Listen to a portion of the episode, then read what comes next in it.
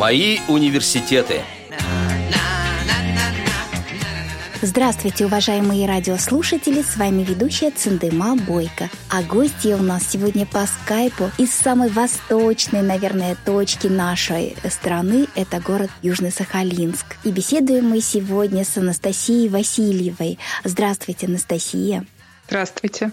Вот у нас еще утро, а в Южно-Сахалинске уже практически вечер. Разница 8 часов. Вот такая у нас огромная страна. Анастасия, расскажите, пожалуйста, о себе, о своем детстве. Я родилась с э, нарушениями зрения, то есть э, у меня есть остаток, но он небольшой, всего 8%. И, конечно, мое детство складывалось очень интересно. Ну, вообще, начнем с того, что я родилась в 90-х годах, да, когда детей было вообще не так много. На Сахалине практически не было слабовидящих и незрячих были буквально вот два мальчика, кроме меня, примерно моего возраста.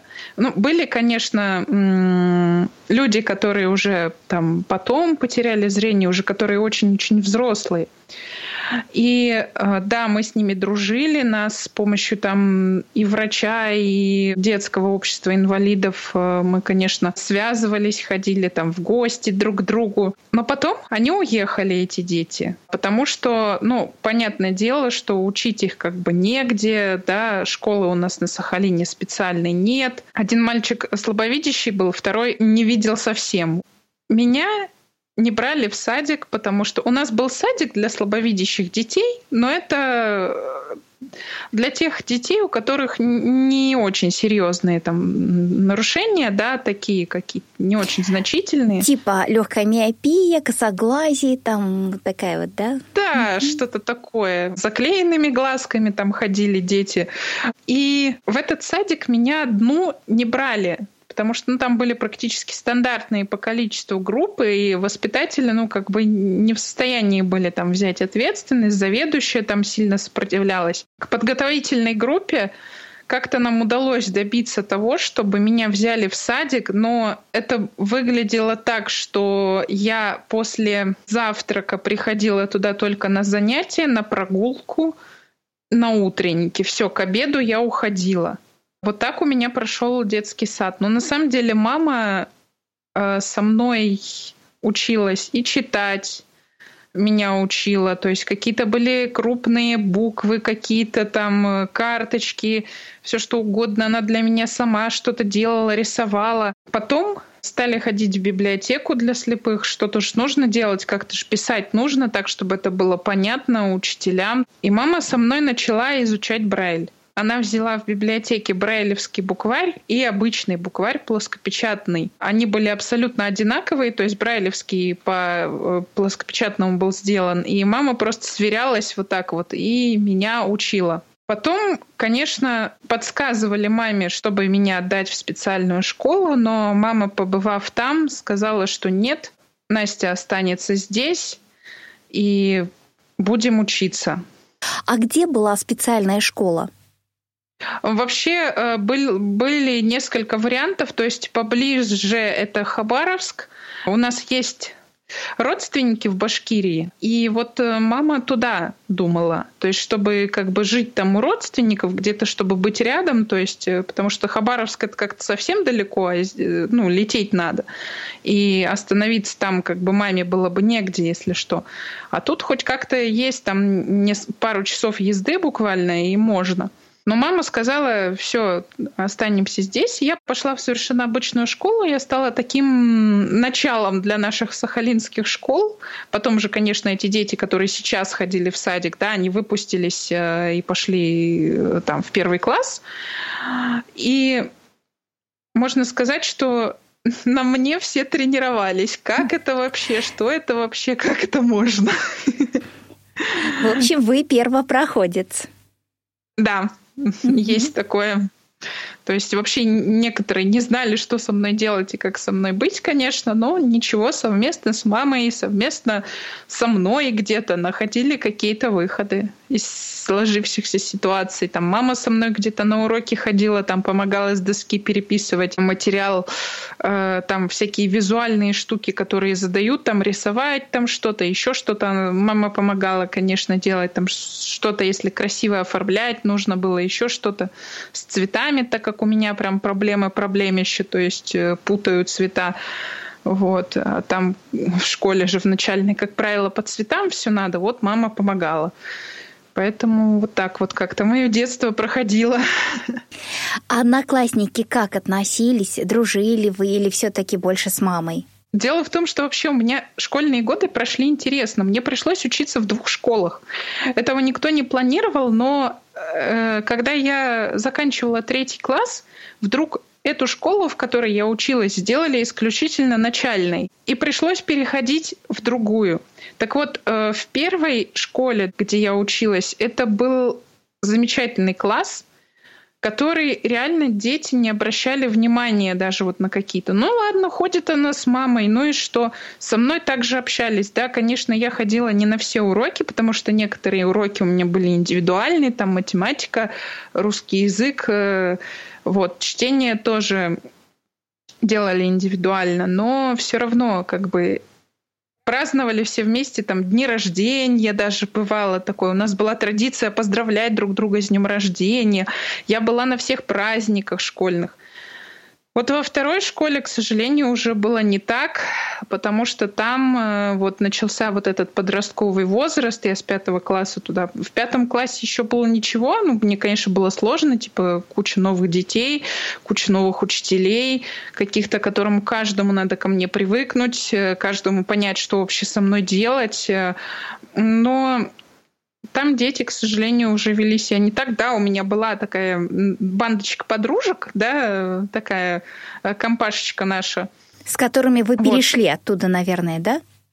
Нет, э, никого со мной не было, моих одноклассников. Дело в том, что у нас школа, вот первая, где я училась, она была с таким как бы лицейским уклоном, и туда, оттуда дети уходили именно вот в лицей, там кто-то в гимназию, по-моему, пошел. Вот очень малая часть уходила в обычные школы.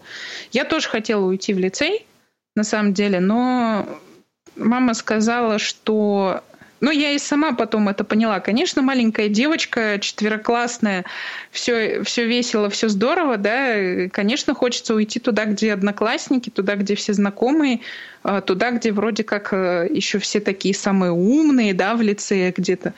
Мама сказала, что в лицее нам точно будет тяжело, и, конечно, да, правильно, наверное, тогда, что я не ушла в лицей. Это были совершенно новые люди, а остальные, к сожалению, относились ко мне очень по-разному. Многие даже негативно относились как-то. Ну, в общем, не особо я была... Не особо желанным таким, да. Да, было такое. Ну, это среди мальчиков в основном такое бытовало. А так, в принципе, ко мне... Ну, не, некоторые... Но как только наступала какая-нибудь контрольная работа, я же всегда писала все крупно, угу. И к тому же я еще училась хорошо. Так как списывать у меня так все, все мальчики гораздо, а на перемене все, я нехороший человек какой-то. Да, не самая хорошая история. Как проходил профессиональный выбор? Профессиональный выбор проходил интересно. Дело в том, что, ну, конечно, были там всякие детские мечты, а, кем я хотела стать. Много-много их было разных, уже даже ничего не помню. А потом лет в 13 я начала прям серьезно об этом задумываться. Тут ко мне пришли девочки-социологи, рассказали, как им там классно учиться, как, как у них все здорово. Я думаю, вау, все, хочу стать социологом. Потом думаю, стоп, а что я там буду делать? И как-то вот это вот все. Но мой профессиональный выбор прошел очень интересно. Дело в том, что когда мне было 14 лет, э, у нас в городе ввели программу, только ввели программу дистанционного обучения. То есть э, она работала, у меня, правда, она работала как-то немного странно, то есть я и ходила в школу, еще плюс у меня были дополнительные уроки дистанционно. Uh-huh. то есть с компьютером там, как раз вот там, можно сказать, я, я и начала первый раз э, компьютер изучать нормально, так э, более-менее осознанно, да. И получилось так, что да, я там тоже была одним из первопроходцев. Нас было 15 человек вот таких вот замечательных по всему Сахалину, а, по всему острову нашему. Вот, и мы были вот такие вот самые-самые. Это дистанционное обучение, оно, конечно, было максимально адаптировано да, под э, там, какие-то недостатки зрения, но там были дети очень разные. Ну и, конечно, получалось адаптировать не все. И тут в один прекрасный год, по-моему, это не первый год был, а второй, да, второй, и это я уже в десятом классе была, нам дали список дополнительных курсов. Нужно было обязательно из него какой-то выбрать. А я там смотрю всякая робототехника, что-то там связанное с графикой.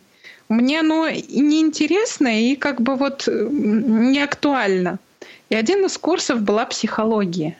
Я такая, ну мне, конечно, было очень интересно, да, всегда меня интересовала психология, да, ходила к психологам, читала психологические книжки даже. Я такая, о, интересно, классно, вот оно, попробую. И когда я начала проходить эти курсы, я поняла, все, стану психологом.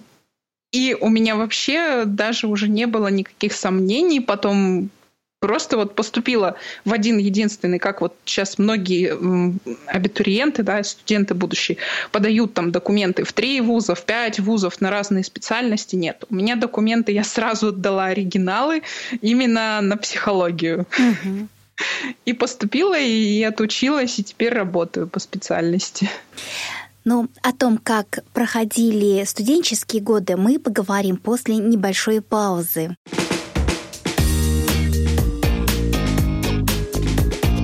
Вы слушаете Радио ВОЗ. Напомню радиослушателям, что сегодня мы беседуем с Анастасией Васильевой из Южно-Сахалинска, педагогом-психологом Центра психолого-педагогической помощи семье и детям. Анастасия, вот э, до перерыва мы говорили о том, что вы поступили в Сахалинский государственный университет. Как же вы поступали туда, если вот в школе было довольно трудно да, учиться, были проблемы, но в то же время вы параллельно освоили компьютер, да? Ну да. Компьютер был уже озвученный или все-таки глазами как-то вы его умудрялись изучать? И так, и так. Э, в компьютере стоял JOS. Угу. Вот. Их специально это были э, компьютеры, которые то есть там шел в комп... Э, шла в комплекте брайлевская строка, там шел в комплекте брайлевский принтер даже. А, то есть это специализированный, там стоял JOS. Так, ну, по-моему, там такого больше э, важного для зрения особо не было. Ну, то есть для... Ну, это все, что нужно. Это все, что нужно. Ну, да, да, да. Но на самом деле он как-то не очень хорошо справлялся с Джозом или Джо с ним, я не знаю, там у них было какие-то интересные отношения, но, в общем, в итоге, конечно, пришлось просто банально увеличивать экран и в основном пользоваться глазами. Скорее всего, проблема была даже не в Джозе и не в компьютере, а в специалистах, которые не знали, что с ним делать. Это да. Откуда бы они, конечно, знали, да, и это такая проблема есть, конечно. Знакомая проблема, когда по всей России а, детям а, незрячим, слабовидящим, кто на дистанционном обучении раздали очень-очень дорогостоящее оборудование, и большинство регионов вообще не представляли, как работать с этим оборудованием. Министерство образования было просто в шоке. Да, это, это знакомая история, но как у вас дальше сложилась дружба с компьютером и с университетом? С компьютером сложилось... С компьютером, на самом деле, у меня дружба сложилась уже после дружбы с университетом. А, но начну с университета тогда. Поступала я туда, получается, подала на внеконкурсное, то есть есть э, такое право. Но по баллам за ЕГЭ, да, я сдавала ЕГЭ э, в практически обычной форме, а, но только единственное, я была одна в аудитории, то есть со мной было два организатора — и мне вот этот вот конверт вскрывали, я практически его сама вскрывала, то есть я должна была проверять его целостность, перед э, началом. Потом меня ввели в другую комнату, в другой кабинет, но потом эту проблему решили, просто перенесли оборудование в ту аудиторию. Аудитория всегда была одна, то есть на все три экзамена. Mm-hmm. И там вот эти вот задания, их клали в какой-то копировальный аппарат, и там он э, распечатывал вместо А4 бумаги, он распечатывал на А3. Угу. То есть и из-за этого текст получался намного больше. И у меня были такие же бланки на А3 распечатанные, которые при мне организаторы переписывали в стандартные бланки. Ну, ЕГЭ я сдавала только в 11 классе, в 9 вот эти вот э, ГИА, да, вот э, угу. мне удалось сдавать их в традиционной форме, то есть э, в форме контрольное изложение. Э, это для меня не так было важно. И да, я сдавала э, ЕГЭ, и по баллам ЕГЭ я все равно поступала. Угу. То есть я на бюджет спокойно проходила. Когда поступила, да, конечно, начались сразу немножко непонятки, потому что что такое университет? Университет — это наука, это какие-то очень-очень старые книжки, которых нет в электронном формате, да, чаще всего.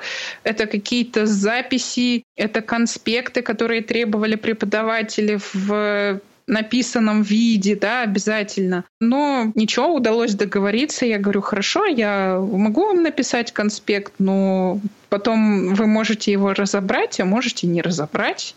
Ну и тогда как бы стали спокойно относиться к тому, что я напечатанные приношу. То есть, конечно, оформление курсовых работ, вот этих вот всех, э, там тоже, конечно, помогала мама. Мама помогала во многом. То есть именно в самом оформлении и в какой-то там информации, которая не была доступна невизуальным способом. На тот момент у меня появился, мы прочитали а, про то, что можно на сенсорных устройствах различных, да, есть вот голосовые программы, вот эти озвучивающие, и они даже их не нужно ставить, то есть они уже сразу установлены, и платить за них тоже уже не надо. У меня на тот момент появился планшет, которой я сбрасывала текстовые документы и читала таким образом материал. То Готовилась, что это да? книги угу. так. Нет, голосовыми программами. А, даже голосовыми. Именно с озвучкой. Угу. Да, так я читала книги, которые были в электронном варианте. То, что можно было читать, я так читала готовилась к чему-то там что-то учить, если там какой-то реферат написала, туда сбросила, сижу, слушаю, учу, все. А, вот так вот помогала. Ну, в университете учеба была довольно-таки интересна. Там тоже очень много преподавателей, которые ко мне очень по-разному относились. Я ходила вот с ноутбуком, у меня ноутбук тогда появился уже. Печатала все лекции прям вот туда, в эти текстовые документы. Зато однокурсникам было классно. Можно было у меня попросить конспекты, и их не нужно будет разбирать. Это точно знакомая история. Да, вот э, всегда я могла там посмотреть, какой вопрос там следующий на семинаре, там меня, потому что все планы были, все вот это вот сброшено. И тогда я начала активничать очень сильно. В школе меня не тянуло, а тут вдруг сказали, что будет собрание студенческого совета, и я решила на него сходить и посмотреть.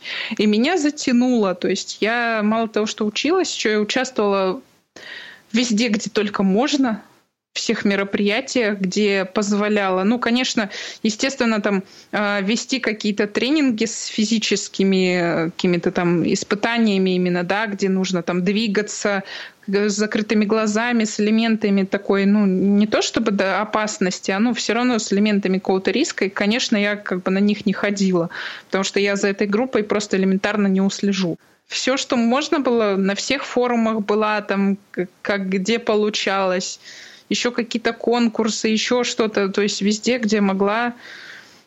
Так вот закончила университет. То есть студенческая жизнь была полная, такая настоящая, да, со всеми, со всеми ее прелестями. Да, ну была действительно веселая. Вот действительно вот говорят, живут студенты весело. Ну, конечно, хоть и от сессии до сессии, но мне и после сессии было весело, потому что я сдавала все досрочно угу. в основном. То есть э, всегда ходила на пары, там, не прогуливала, да, как-то э, старалась готовиться, там, писала какие-то контрольные работы наравне со всеми и хорошо писала. То есть я старалась, конечно, сдать э, заранее, потому что ну, экзамены это не совсем удобно. Это учить кучу билетов. Я лучше здесь сейчас потружусь, и мне там ну, поставят как-то экзамены. Uh-huh. Все равно, на самом деле, вот в университете многое зависит от отношения преподавателей, которое вырабатывается изначально. Я это поняла на собственном опыте. Очень много. То есть на первом курсе то есть я позанималась, потом уже было проще. Потому что преподаватели уже знали, что я сделаю, что я буду ходить на пары, и уже как-то было реально проще. То есть уже отношения к себе заработали, и дальше все было по накатанному, да, получается? Ну да, только когда новые преподаватели появлялись, конечно, там все это приходилось делать по новой. Ну, ничего, справлялись нормально. Да, вот окончили университет. А как же с трудоустройством? С трудоустройством вот все было интересно. На самом деле э, расскажу еще интересный случай о дружбе с компьютером. Я про это помню. Я думала раньше, так как говорю, что в моем окружении вот вообще не было незрячих и слабовидящих, я вообще не понимала, как можно без глаз, да, без э, монитора пользоваться компьютером.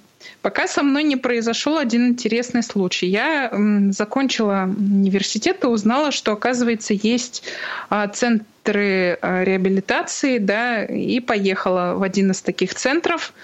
А, там я была на социальной реабилитации. И произошел такой, можно сказать, смешной случай. Э, у меня была с собой флешка, но не было с собой ноутбука моего. Mm-hmm. На флешке кончилось место, потому что скачивали туда фотографии, какие-то видео там с концертов, которые вот появлялись, да, там. Вот буквально перед отъездом случился последний концерт, мне его нужно куда-то на флешку скачать, и тут я, я отдаю флешку, и мне говорят, а на флешке места нету. Хорошо, думаю, надо у кого-то попросить компьютер. Э, ну, я знала, у кого есть. Э, думаю, уберусь просто. Подхожу к мальчику к одному и говорю, слушай, дай мне, пожалуйста, комп, мне надо на флешке убраться, я вот честно, правда, уберусь и, и все. Он говорит, ну ладно, хорошо. Я подхожу и говорю, так, хорошо, наушники вижу, клавиатуру вижу, ага, системник вижу. А монитор где? Угу. А он совсем не видит. Совсем не. Он говорит, а зачем он мне? Я такая говорю, да, по-моему, уборка на флешке не состоялась. И тогда я начала задумываться, что что-то надо в своей жизни менять и как-то по-другому надо взаимодействовать с компьютером. Забрала оттуда программу, стала самостоятельно учиться уже дома, что-то пытаться. Потом постепенно начали э, там через одних людей другие, потихонечку начали появляться в окружении люди, которые там плохо видят, не видят. На самом деле здесь тоже произошел очень странный случай. Ну, конечно, в центре я видела, что да, есть эти люди, ну, от силы 50 человек, там их по России, да, там хорошо. А я вообще думала, что их, ну, человека 2-3 по России, нас. Угу. Вот тех, кто не видит или угу, плохо угу. видит, что это вообще вот что-то такое очень редко встречающееся. И произошел со мной вот какой случай. Я сидела и играла в игру с мальчиком, и что-то играла, конечно, там с мышкой, с глазами, ну, уже после того, как я съездила в ЦРС. И, конечно, делала все очень медленно, потому что, ну, немножко сложно мне все равно. Угу. И он говорит, что у тебя там? Я говорю, да я зависаю. Мне вот стыдно было сказать. Мне реально было стыдно признаться, что я плохо вижу. И потом ему такая говорю, ну ты сам посмотри, вот там э, что-то у меня зависло. Он говорит, а я не могу посмотреть, я не вижу. И тут у меня такой шок произошел на самом деле. Я думаю, я говорю, ого, а я говорю, я тоже плохо вижу, представляешь? Он говорит, а я не удивлен у нас тут э, все вот так вот играют. И я поняла, что реально это есть такое, да, что нас много на самом деле. И вот начали появляться в моем окружении люди, которые мне стали помогать там с компьютером и невизуальным использованием. Вот как-то так у меня потихонечку завязалась дружба с компьютером. Да. да. Эм, и таким образом вы стали пользоваться уже озвученным э, синтезаторами речи. И хотелось бы узнать, как вы э, устроились на работу. Э, это, конечно, удивительно, что вы какими-то окольными путями, почти как через Караганду, наверное, да, приходили к компьютеру и к невизуальному доступу к компьютеру.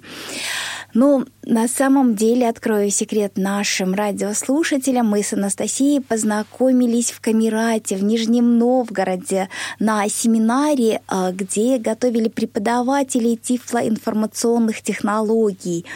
И о том, как Анастасия себя реализовала а, в, профессионально как педагог-психолог и а, как дальше пошла у нее дружба с компьютером, мы поговорим в следующей передаче. Напомню, что мы беседовали сегодня с Анастасией Васильевой из Южно-Сахалинска, педагогом-психологом Центра педагогической помощи семье и детям. Вела программу Циндема Бойко. Всего доброго.